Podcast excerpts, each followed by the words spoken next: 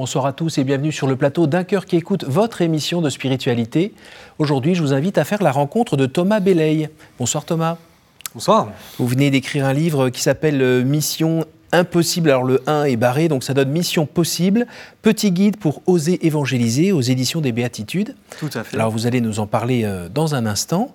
Euh, vous allez aussi nous raconter, euh, vous, jeune de 25 ans, comment finalement la foi est venue dans votre vie, comment il a fallu faire peut-être un petit détour chez les évangéliques pour pouvoir ben, peut-être la faire sortir un peu plus de votre cœur et de votre tête et que ça descende jusqu'aux jambes. Mm. et avant de revenir chez les catholiques, vous allez nous raconter tout cela dans un instant, mais juste avant, je vous invite à nous lire l'extrait de texte que vous avez choisi. Alors, je sors le parchemin. C'est un texte qui est... Euh, je crois que c'est la première prédication euh, du pape Benoît XVI en tant que pape. Donc c'est en 2005. Je pense que c'est un texte assez connu, mais moi que j'ai découvert il y a quelques mois, qui m'a énormément touché. N'avons-nous pas tous peur si nous laissons entrer le Christ totalement en nous, si nous nous ouvrons totalement à lui, peur qu'il puisse nous déposséder d'une part de notre vie N'avons-nous pas peur de renoncer à quelque chose de grand, d'unique, qui rend la vie si belle? Ne risquons-nous pas de nous trouver ensuite dans l'angoisse et privés de liberté? Non, celui qui fait entrer le Christ ne perd rien, rien, absolument rien de ce qui rend la vie libre, belle et grande. Dans cette amitié seulement se dévoilent réellement les grandes potentialités de la condition humaine. Dans cette amitié seulement, nous faisons l'expérience de ce qui est beau et de ce qui libère. Ainsi, aujourd'hui, je voudrais avec une grande force et une grande conviction, à partir d'une longue expérience de vie personnelle, vous dire à vous les jeunes, moi je rajoute les moins jeunes aussi, hein, n'ayez pas peur du Christ, il n'enlève rien et il donne tout. Celui qui se donne à lui reçoit le centuple. Oui, ouvrez, ouvrez tout grand les portes au Christ et vous trouverez la vraie vie. Thomas, pourquoi ce choix de texte? Euh, alors, je, trouve que vraiment tout est beau dans ce texte et je pense que ça résume très bien euh, à la fois ce que moi j'ai vécu simplement avec le Christ et puis aussi euh, pour moi un peu le, le, finalement le Dieu et la vie chrétienne, c'est-à-dire qu'on a vraiment un Dieu qui, se donne à nous entièrement, qui, euh, qui donne tout Parfois, on peut avoir l'impression que euh, bah, la vie chrétienne, euh, c'est plutôt une série d'exigences, de choses qu'on doit faire, de prendre sur nous, etc. On peut avoir peur de donner des choses à Dieu qui nous enlève des choses de nous-mêmes. En fait, non, on a vraiment un Dieu qui, qui, vient nous libérer, qui nous facilite la tâche, qui est... Euh, voilà, je trouve que c'est un message qui est vraiment très, très libérant, très libérant, et, et vraiment de se dire qu'en fait, nous, notre, notre travail dans l'histoire, c'est d'ouvrir finalement la porte de notre cœur au Christ, un peu comme dans le, texte de l'Apocalypse. Hein. Voilà, on a Dieu qui tape un peu à la porte euh, de notre cœur, et puis euh, voilà, en fonction de, nous, la place qu'on veut, qu'on veut laisser ouverte à cette porte, en fait, finalement, Dieu va pouvoir entrer et puis déverser vraiment sa, sa vie, son amour. je pense que c'est ce texte a un, petit peu cette idée-là. Alors pour savoir comment vous en êtes arrivé là, eh bien, on va reprendre un petit peu la chronologie des événements. Donc vous êtes né il y a à peu près il y a 25 ans, dans un petit coin de Suisse euh, charmant du côté de Sion. C'est ça. Et puis euh, vers l'âge de 6 ans, vous partez euh, en Belgique. Plus, 6 mois même. Pardon, 6 mois. 6 mois, ça y est, ça va encore plus vite. Vous partez en Belgique, où là vous allez rester à peu près 17 ans. 17 ans, tout à fait. Et puis après, ça sera la France. Mm. Les raisons pour lesquelles vous bougez comme ça, c'est pas parce que vous avez la bougeotte, votre père ne travaille pas dans le pétrole non plus, c'est parce que vos parents font partie de la communauté du Verbe de vie. Tout à fait, oui. De quoi s'agit-il? Alors c'est une communauté catholique donc euh, une communauté nouvelle du renouveau charismatique. Donc qui a vraiment redécouvert la puissance de l'Esprit Saint euh, aujourd'hui, l'action présente de l'Esprit Saint. Et donc mes parents effectivement étaient engagés, le sont toujours, euh, et travaillent à plein temps, on pourrait dire en tant que missionnaires à la communauté du Verbe de vie, et donc ont eu, on pourrait dire, des, affectations différentes. D'abord à plusieurs lieux en France, et puis effectivement en Suisse, en Belgique, et puis maintenant ils sont, ils sont en Bretagne, à Josselin. D'accord. Alors vous avez baigné toujours dans, dans une ambiance euh, priante, euh, euh, avec la messe, j'imagine, au moins chaque semaine. La, prière pendant la semaine, dans la journée et autres? Ah ouais, complètement. Du coup, je suis vraiment tombé dedans un peu comme Obélix. Hein. Donc vraiment à la fois à travers mes parents, leur engagement, et puis aussi à travers le contact des, de ce qu'on appelle les communautaires, les personnes qui sont engagées dans la communauté. Euh, desquels on était proches aussi également. Et euh, effectivement, donc il y avait euh, cette, cette vie avec à la fois les sacrements, la messe le dimanche, et puis la prière aussi en famille qu'on avait régulièrement. voilà, tout, un environnement dans lequel on était immergé, à la fois ma famille et puis différentes familles qui était aussi présente à ce mhm. moment-là. Et, et, voilà, baigner dans cet environnement où on voyait aussi finalement aussi beaucoup d'accueil dans les différentes maisons du Verbe de Vie et dans celle dans laquelle on vivait de euh, voilà d'animation de retraite, de, de, festivals, de choses diverses. Et donc on voilà, on était un peu, euh, j'ai toujours un peu connu ça dans, mon enfance, dans mon adolescence. Quand vous regardez ça aujourd'hui, vous avez l'impression d'avoir euh, d'être né dans un dans une bulle, d'avoir grandi dans une bulle, un petit peu hors du monde? Je ne pense pas du tout. Euh, alors, je reconnais que c'est quand même un, système un petit peu particulier, mais en même temps, euh, on n'était absolument pas coupé du monde dans le sens où on était scolarisé dans une école euh, tout à fait normale. On avait des amis, des tas d'amis pas chrétiens. voilà, on avait nos propres activités. voilà, moi, le foot, à un moment donné, j'ai fait un sport de combat, etc. Donc, on était vraiment en contact avec. On n'était pas du tout coupé du monde. voilà, avec uniquement des activités entre nous. on avait notre propre vie familiale aussi qui n'était pas euh, totalement euh, baigné dans la communauté. Voilà, il y avait une distinction très claire des choses. Et puis, euh, et puis voilà, un équilibre aussi pour que les enfants de la communauté du Verbe de vie puissent avoir leur propre, voilà, qu'on ne leur demande pas les mêmes obligations finalement que les parents qui sont engagés et qui sont missionnaires. Donc c'est vrai que c'est une enfance qui est à la fois particulière et qui pour mmh. moi a donné énormément de, bons souvenirs et qui m'a beaucoup structuré. Et, en même temps, j'étais très content aussi d'avoir bah, cette ouverture à, euh, voilà, rencontrer des gens qui n'étaient pas comme moi, euh, pouvoir aller à l'école normalement, etc. Quoi. vous faites partie d'une famille euh, plutôt nombreuse, vous êtes sept enfants Sept enfants, oui. Vous êtes le septième Oui, le petit dernier. Voilà. et est-ce qu'il y a eu un moment quand même, comme ça arrive de temps en temps, vers 13, 14, 15 ans, où tout d'un coup vous avez eu envie de tout envoyer balader? J'ai pas eu de choses de cet ordre-là, c'est-à-dire que j'ai jamais eu de, de crise d'ado violente, notamment par rapport à la foi. Mais en même temps, je dirais que euh, les choses, mon, attachement peut-être à Dieu est venu aussi très progressivement. Donc, euh, je dirais que j'ai pas eu non plus de, de, de, sursaut mystique et spirituel très fort euh, dans, mon adolescence. Alors parfois, on vit un peu des temps forts à tel ou tel festival dans lequel on est envoyé ou quoi, mais je dirais que voilà, je, croyais en Dieu, je savais qu'il existait, voilà, j'étais un peu baigné dans l'imaginaire de la Bible, etc. Mais d'un autre côté, voilà, ça restait une part, une petite part de ma vie, euh, la messe le dimanche, etc. Mais euh, c'était pas forcément non plus ma priorité euh, d'adolescent. voilà, j'avais d'autres, d'autres préoccupations, d'autres soucis en tête. et donc, donc voilà, j'avais pas de problème à me dire, y compris dans mon école où la plupart des gens n'étaient pas chrétiens, que, j'étais chrétien catholique, mais je me sentais pas non plus, voilà, de, de, de, de témoigner. Donc la foi faisait partie de moi, mais je la laissais en même temps dans, un petit coin. Mhm. Voilà, je dirais les choses un petit peu comme ça. Après, vous avez commencé des études Voilà, je suis parti à Lille. J'ai commencé à faire des études de droit, effectivement, 4 mhm. ans. D'accord. Et puis, vous avez continué encore pour les études alors j'ai fait euh, du coup jusqu'au master 1 en droit public. D'accord. Et puis euh, à ce moment-là, je me suis retrouvé à un carrefour. Je me dis soit je, je fais le master 2 et du coup l'idée c'était de préparer les concours de la fonction publique mhm. administrative. Et, euh, et, puis à ce moment-là, je me suis dit que non, enfin, c'est vraiment quelque chose que j'avais mûri depuis longtemps, et donc euh, il fallait que je, je, je, parte sur autre chose. Et euh, ce que j'avais vraiment à cœur à ce moment-là, c'est de faire un temps de théologie, en fait, une année d'études qui serait aussi un peu un temps de, voilà, de ressourcement, de prière, aussi un peu de discernement. Et voilà, hein, j'ai fait cette année de théologie-là après mes études de droit. À quel endroit? C'était à la Cato, à la Cato de Lille. C'est à la Cato de Lille que j'ai fait à la fois les études de droit et puis théologie.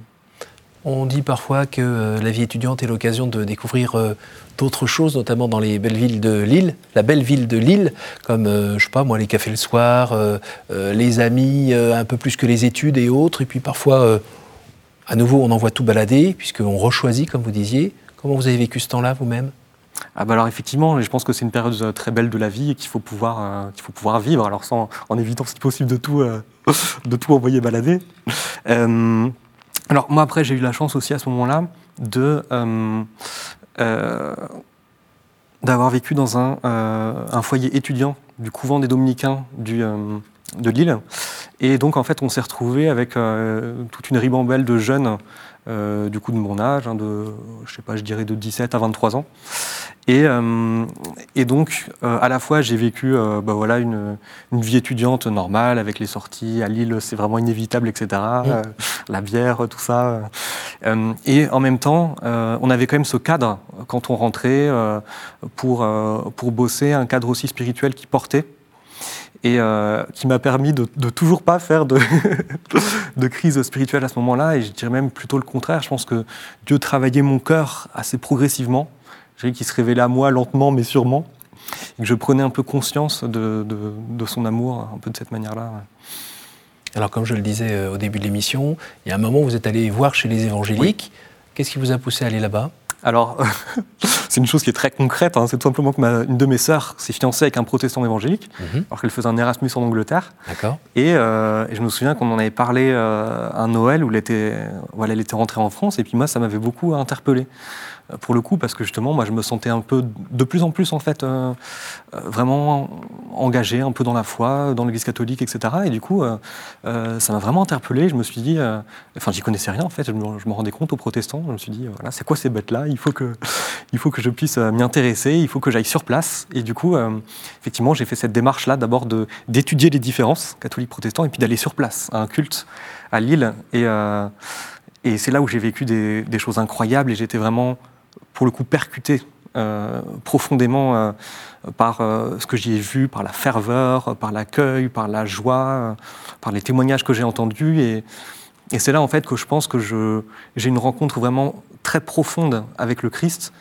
où finalement je me suis dit que toutes les choses qui m'ont porté euh, pendant mon enfance, mon adolescence, les choses que j'avais reçues, qui, avaient été un peu préparées, qui avaient été semées à la communauté du Verbe de vie avec mes parents, en fait, à ce moment-là, elles se sont un peu euh, révélées, elles se sont mises à me concerner. J'ai eu vraiment cette euh, conviction que, que, que, Dieu m'avait en fait aimé, qui m'avait voulu, qui m'avait créé depuis les origines, qu'il avait un plan, un projet d'amour pour moi, que vraiment qui, m'aimait, qui souhaitait intervenir dans ma vie aussi. C'est ça, c'est un peu l'expérience qu'on voit souvent dans les églises évangéliques. C'est un Dieu qui, qui, est présent, qui intervient dans la vie des gens, qui n'est pas juste une, voilà, une philosophie abstraite. Euh, voilà que peut-être finalement j'avais un peu avant, c'est-à-dire je croyais en Dieu, mais j'étais très content qu'il voilà, qu se préoccupe pas trop de ma vie. Ça s'est fait à un moment cette euh, prise de conscience. Alors même aujourd'hui j'ai un petit peu de mal encore à me l'expliquer. Je pense que c'est une ambiance un peu euh, un peu générale qui était à travers les chants de louanges, les, prédications que j'ai entendues, euh, des personnes aussi que, euh, euh, avec qui j'ai eu des discussions, et puis quelque chose qui m'a pas mal marqué, je m'en rends compte, c'est les, les, prières spontanées de, certaines personnes, en fait, qui, euh, qui racontaient ce que Dieu avait fait dans leur vie. il y avait un côté, voilà, qu'on peut dire parfois très émotionnel, mais qui mhm. en même temps est, très touchant, en fait, vraiment dans cette idée que, ouais, de, que, que, que, Dieu euh, intervient, se soucie de, de, nos vies, enfin, souhaite vraiment euh, y mettre sa paix, sa, sa, présence, son espérance. Et, et, en fait, du coup, moi, je, voilà, je pense que je, toute cette atmosphère-là, je l'ai un peu euh. Euh, et, en fait, j'ai été percuté par ça et je me suis dit, bah, vraiment, j'ai envie de. Euh, là où peut-être dans, mon enfance, la foi n'était qu'une part de ma vie, là, je me suis dit, j'ai envie que ça réunisse tout. J'ai envie de pouvoir être disciple du Christ, de pouvoir le suivre. Votre beau-frère n'a pas cherché à vous garder? Non, parce que bon, il est extrêmement ouvert. Il est extrêmement ouvert. alors. Et vous vous-même, vous, n'avez pas été tenté de rester Si moi, ça a été, pour le coup, ça, ça a été une phase qui était très compliquée. Euh, dans ma relation avec l'Église catholique, mmh. Euh, qui n'était pas simple parce que je découvrais des choses très belles, qui, euh, voilà, que ce soit la louange, la parole de Dieu, une vie communautaire très forte, des, enfin, voilà, des, des, liens humains extrêmement forts. C'est aussi à ce moment-là, on pourrait y revenir peut-être, que j'ai découvert l'évangélisation de rue. voilà, des choses qui m'ont beaucoup porté et j'avais qu'une envie, c'est de continuer en fait à m'impliquer dans cette église-là. Et je me disais, mais en fait, comment ça se fait que j'ai pas vécu ça dans l'Église catholique Et en gros, qu'est-ce qui va pas? Est-ce que euh, dans l'Église catholique, on ne pas un peu détourné de, euh, de l'essentiel en parlant de choses et d'autres Et donc, effectivement, pendant les mois qui ont suivi, euh, j'ai eu voilà, des phases vraiment de doute où je me suis même complètement écarté de l'Église catholique, il faut le dire. J'ai je, complètement arrêté de pratiquer les sacrements, la messe, j'y allais plus du tout. Je me suis vraiment impliqué dans cette Église évangélique-là. Et voilà, c'est que par la suite, plus tard, que je suis revenu à l'Église catholique de façon enfin, vraiment apaisée. Et alors, votre mère a pleuré pendant ce temps-là? Alors, je ne sais pas, je, ne pense pas, mais euh, je pense qu'il a été. Euh, pour mes parents, ça a été à la fois euh, à la fois ils ont compris, à la fois ça n'a pas été simple, je pense, parce qu'à la fois ils voyaient que ma sœur et moi, on se rapprochait du Christ, on faisait un cheminement qui faisait partie de notre foi et qui nous, nous, menait un petit peu toujours plus dans, dans, la découverte de, vraiment d'une relation très forte avec le Christ. Et puis en même temps, euh, ben voilà, mes parents sont très très engagés et très attachés à l'Église catholique, et donc c'était très dur. Euh, alors, je pense peut-être plutôt pour mon père, euh, voilà qu'on se détache en fait de l'Église catholique là où eux en fait euh, bah, avaient la enfin, j'imagine la conviction et c'est un peu celle que j'ai aujourd'hui maintenant que en fait bah, ces grâces qu'on a vécues ces choses qu'on a expérimentées en fait on peut les vivre aussi dans l'Église catholique. Et donc voilà je pense qu'il y avait un petit peu en eux ce, ce tiraillement. Et en un mot pourquoi vous êtes revenu dans l'Église catholique? Alors en un mot c'est par la Vierge Marie très clairement voilà, de façon euh, tout aussi mystérieuse, mais euh, voilà, je me suis tout simplement rendu compte de, bah, son amour euh, vraiment maternel pour moi, qui en fait qui détourne pas du Christ, qui n'est pas quelque chose qui va nous, voilà, nous, détourner de Dieu, mais qui est vraiment voilà, une présence humble et discrète qui, dans laquelle on peut toujours se confier et puis qui, nous amène toujours plus vers le Christ. Voilà, c'était quelque chose qui pour moi a été vraiment la porte d'entrée dans le retour vers l'Église catholique. Alors, votre livre, donc, c'est le petit guide pour oser évangéliser. Oui. Euh, vous fréquentez euh, depuis un petit moment la communauté Ain Karem. C'est ça, oui. Euh, qu'on connaît un petit peu sur l'antenne avec leur désir d'aller annoncer la bonne nouvelle auprès des gens en faisant du porte-à-porte, ou bien cette fameuse petite caisse retournée sur laquelle on monte sur une place publique pour dire Jésus vous aime. Voilà, pour un petit peu ramasser. Vous-même, vous avez donc découvert chez les évangéliques ce, ce goût, ouais. ce besoin d'annoncer la bonne nouvelle. D'ailleurs, dans mon souvenir, il y a Jésus qui a un peu demandé à chaque chrétien de le faire. Ouais, alors, et puis c'est surtout vu en fait comme quelque chose de naturel. Euh, dans, dans, l'idée un petit peu évangélique, protestante évangélique. Et moi, en fait, c'est vraiment ce que j'ai expérimenté. C'est quand je me suis senti vraiment rempli par l'amour du Christ, je me suis dit, en fait, Jésus est en train juste de, de, transformer ma vie. C'est euh, hyper beau ce qu'il est en train de faire. en fait, moi, je souhaite pouvoir euh, tout simplement annoncer euh, proposer. C'est vraiment l'idée d'une proposition. Hein. C'est pas du tout du, prosélytisme, de forcer les gens, de les faire signer quelque chose. C'est vraiment dans, le respect de la liberté des gens, mhm. de leur dire, euh, leur proposer de pouvoir eux aussi suivre le Christ, c'est-à-dire avoir connaissance de ce message de guérison, de salut, de libération, de paix du Christ, et de dire, ben voilà, si vous le souhaitez, vous aussi, vous pouvez faire un peu comme ce que disait euh, le pape, hein, on, en revient un petit peu au début, mais voilà, ouvrir la porte de votre cœur et laisser le Christ entrer. Ce sera toujours de votre liberté, voilà, euh, j'avais un ami qui disait que Dieu c'est vraiment un, gentleman. En fait, il, il force rien. Il force rien. Il nous attend euh, vraiment euh, paisiblement, comme le, père dans l'évangile du fils, prodigue. Mais voilà, moi c'est ça que j'ai expérimenté, ce désir en fait de, témoigner de ma foi à aux personnes qui qui connaissent pas le Christ. Et entre le Thomas qui avait 20 ans et le Thomas que j'ai en face de moi, qu'est-ce qui a changé? Euh, je pense que j'ai senti un petit peu une. Euh, il y a peut-être une maturation ou une confirmation dans euh, vraiment ce désir de, de, toujours plus témoigner, en fait, et de vraiment donner ma vie pour ça, finalement, pour, pour que les personnes puissent toujours savoir plus. À la fois, je dirais, les, non-chrétiens, et puis peut-être aussi même des chrétiens, on, l'oublie vite, je m'en rends compte, et puis même moi-même, mhm. j'ai besoin souvent qu'on me le rappelle, voilà, que je suis vraiment profondément aimé de Dieu, que, que voilà, la miséricorde de Dieu, euh, pour moi, fait vraiment jamais grève. Et euh, voilà, cet amour de Dieu, il est vraiment constant, il est fidèle, il est incroyable. Et donc, euh, voilà, je dirais que j'ai peut-être eu un enracinement dans, dans cet appel-là à témoigner. Et dans le côté, quand je donne ça à Dieu, il prend ça, et bien quand je lui donne ça, il prend ça. C'est vrai, pas vrai? Alors, c'est aussi pour moi un autre aspect qui m'a beaucoup touché dans ce texte-là, c'est vraiment l'idée que quand on fait un pas vers Dieu, quand on donne un truc à Dieu, même quand ça nous, excusez-moi du terme, quand ça nous emmerde, quand on, voilà, on fait cet effort, ce pas vers Dieu, en fait, il nous donne toujours plus, il nous rend au centuple. Et euh, ce pas qu'on fait, cette petite ouverture de la porte de notre cœur qu'on fait, euh, en fait, lui, vient s'y engouffrer et euh, il donnait des bénédictions, il donnait son amour, il donnait sa présence. Donc vraiment, c'est, voilà, on, donne vraiment un bout et puis Dieu vient vraiment ensuite nous remplir, il vient vraiment agir avec, avec à la fois une grande force et une grande douceur. Et le fait de prendre le temps d'aller sur la place d'Italie annoncer Jésus, par exemple, au lieu d'être tranquillou avec des copains en train de se descendre une bière en souvenir des études à Lille, c'est pas par exemple. Voilà. Non, mais les efforts qu'il faut faire, euh, quand on a 25 ans, on a parfois envie de faire autre chose. Est-ce que c'est pas trop difficile? Ben, il y a quand même des difficultés, il y a des combats. Je pense que le, voilà, la vie chrétienne, c'est aussi un combat, ça n'empêche pas les difficultés. Hein. Dieu est présent dans nos épreuves, nos épreuves disparaissent pas forcément, hein, c'est clair. Et moi, je suis quelqu'un qui est plutôt de, tempérament plutôt discret et timide. Donc c'est vrai que j'ai, il m'arrive régulièrement d'avoir, euh, même je pense toujours, des combats avant d'aller dans, euh, dans la rue, de me dire euh, je préfère faire autre chose. Effectivement, c'est souvent des moments en plus où voilà, on a des, tel pote qu'on n'avait euh, pas vu depuis super longtemps, qui revient à Paris à ce moment-là, qui nous propose un apéro pile le jour où on devait faire une mission de rue. Euh. Mm. Donc voilà, en fait, il y a ce type euh, effectivement de, de, combat, de crainte qu'on peut avoir, de doute. voilà, hier, on a fait de l'évangélisation de. Alors c'était avant-hier, c'était samedi après-midi, et c'était le jour où il neigeait. Donc voilà, c'était un contexte aussi très particulier. Il y, a, il, y a, ce genre de choses qui peut arriver. Mais je pense que moi, ce qui me pousse à continuer, en fait, c'est d'avoir toujours le, le le désir missionnaire, le désir de faire connaître Jésus, qui est plus grand que ça, en fait. à la limite, ça fait peut-être, je dirais pas disparaître complètement les peurs, les craintes, les choses. C'est normal, d'une certaine manière, d'avoir peur. Je pense qu'on ne doit pas forcément euh, se stresser avec ça, de dire qu'on se sent euh, faible, on se sent limité. Il n'y a, aucun problème, Dieu se sert de ça. Et euh, ensuite, ce qui compte, c'est juste, de, voilà, comme Marie, de dire notre oui. Ben, je choisis quand même de faire ce pas dans la confiance et se dire, bah, j'y vais quand même, même si il y a des gens qui ont un petit peu peur de ne pas avoir les réponses aux questions qui leur sont posées. Alors on leur dit parfois, ben, l'Esprit Saint répondra pour toi, mais il y a aussi la nécessité de se former un petit peu quand même. Oui. Ce que vous faites vous-même Oui.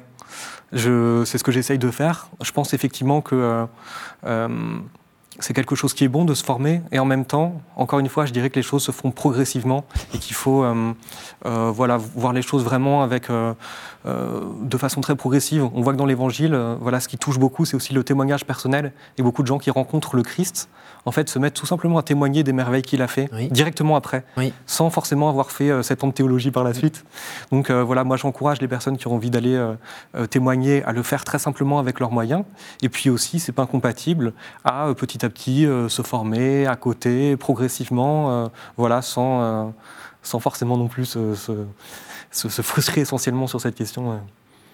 On arrive déjà à la fin de l'émission. C'est le temps pour moi de vous poser des, des questions pièges. Des questions, pas pièges.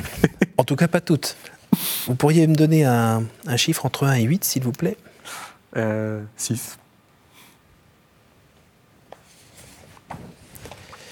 Quelle est votre prière préférée? Euh, Ma prière préférée, je pense que c'est celle de Charles de Foucault, euh, Mon père, je m'abandonne à toi. Voilà. À nouveau entre 1 et 6 3. Quel conseil donneriez-vous à quelqu'un qui vous dirait j'ai envie de rencontrer Dieu, par quoi dois-je commencer? Alors je lui dirais parle-lui, tout simplement. C'est vraiment de se dire notre Dieu est un Dieu très très simple. Voilà, il attend qu'une chose, c'est qu'on lui parle, qu'on ait cet élan du cœur vers lui. Donc euh, voilà, si euh, quelqu'un qui nous regarde a envie de rencontrer Dieu, vraiment, élève ton cœur vers lui. Une dernière fois, entre 1 et 6 euh, 5 Quelle est pour vous la plus grande vertu? Euh, bah, La charité, l'amour. L'amour, euh, parce que je pense que c'est ce qui résume tout, c'est vraiment le, l'essence profonde de ce qu'est Dieu, c'est son projet pour le monde, c'est la raison pour laquelle on est créé, c'est euh, là où on va aller finalement, la vie éternelle, ce sera ça, ce sera une éternité d'amour et c'est notre appel pour les gens autour de nous finalement, c'est les aimer. Je pense que l'évangélisation, c'est d'abord ça, c'est vraiment euh, faire comme Jésus, c'est aller voir les gens, les rencontrer là où ils sont et juste les aimer. Et en quoi votre livre nous est utile pour cette démarche? Parce que je pense que c'est peut-être un encouragement c'est euh, voilà, il y a un petit peu des recueils de témoignages de, personnes qui ont déjà vécu ces choses-là, qui ont connu ces épreuves, qui sont qui sont allées, qui ont fait le pas d'aller euh, dans la rue pour euh, voilà aller aimer des personnes qui parfois nous semblent pas aimables. Et donc voilà, je le vois un peu comme un encouragement pour des personnes qui peut-être auraient ce désir de témoigner, qui savent pas trop comment faire. Ben voilà, je vous encourage à le faire. Merci beaucoup Thomas. Euh, discret et timide, avez-vous dit tout à l'heure? Eh ben, ça s'est pas du tout vu. Merci pour ce, témoignage plein de vie et, encourageant. Merci euh, à vous tous d'avoir suivi cette émission. Je vous rappelle le titre de ce livre, Mission impossible, faut barrer le 1, euh, Petit guide pour oser évangéliser, paru aux éditions des Béatitudes.